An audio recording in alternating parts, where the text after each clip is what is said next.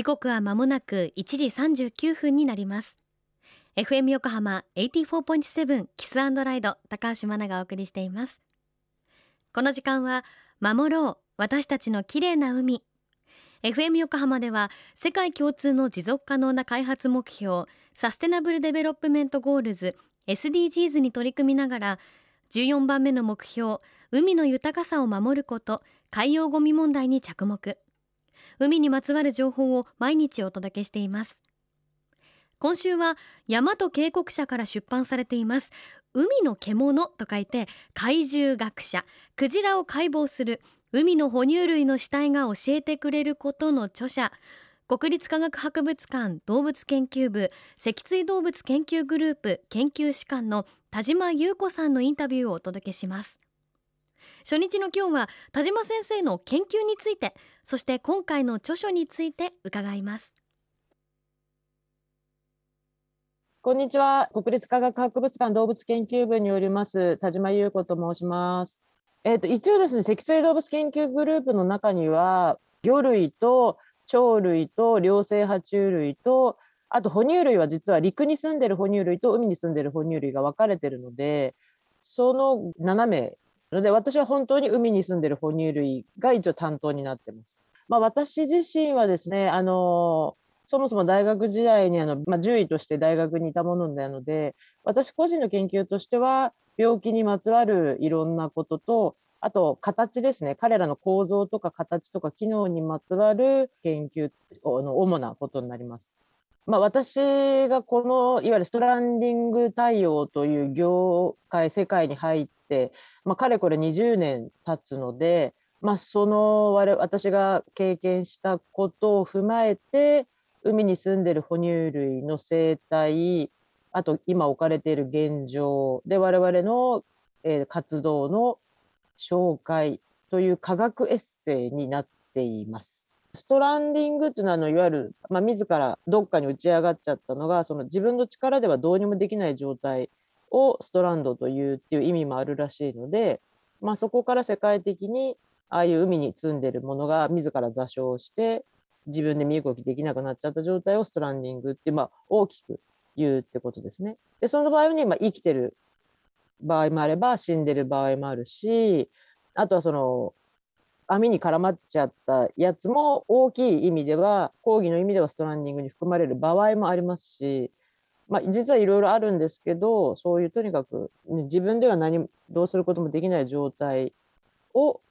指していますね。大体延べ延べの数で1年間365日を割ると1週間に1遍ぐらいは何か解剖してるぐらい年間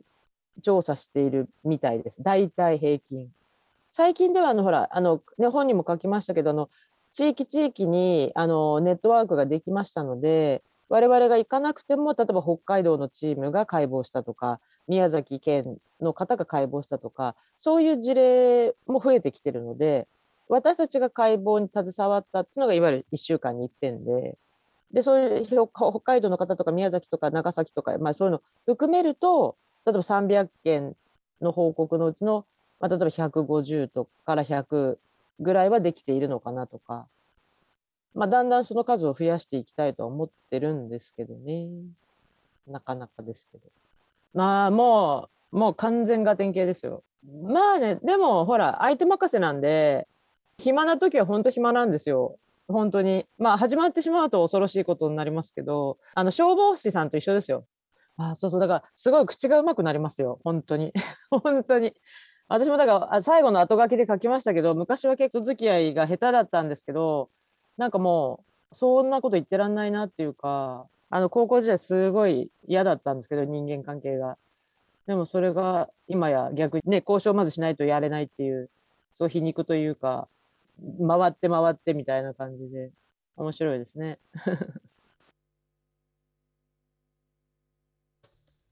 国立科学博物館の田島優子さんありがとうございました。最後にも言っていましたが田島先生高校生の頃人との関係に疲れてしまったので動物相手。まあそれも野生の動物相手に関わる仕事なら人と関わらなくていいのかなと思って獣医学に進んだそうです。まあそして海岸に打ち上がってしまった海の哺乳類を調査するにはまずは現地の方と交渉するところから始まるだけに今ではおしゃべりも上手になったそうですね。そんな田島先生の国立科学博物館での研究活動について軽快な文章で書かれているのが今回の怪獣学者海の獣と書いた方の怪獣学者クジラを解剖するです。この夏出版されたばかりですがすでに4回の増刷となっているそうです。とても興味深く読みやすい本なのでぜひ手に取ってみてください。詳しくは後ほど FM 横浜特設サイト海を守ろうからもリンクを貼っておきます。FM 横浜では海岸に流れ着いたゴミなどを回収し海をきれいにしていくために神奈川守ろう私たちのきれいな海実行委員会として県内の湘南ビーチ FM レディオ湘南 FM 湘南ナパサ FM 小田原のコミュニティ FM 各局その他県内のさまざまなメディア団体のご協力を得ながら活動しています。また日本財団の海と日本プロジェクトの推進パートナーでもあります。FM 横浜守ろう。私たちの綺麗な海チェンジフォーザブルー。明日は日本近海にいるクジラについて伺います。お楽しみに。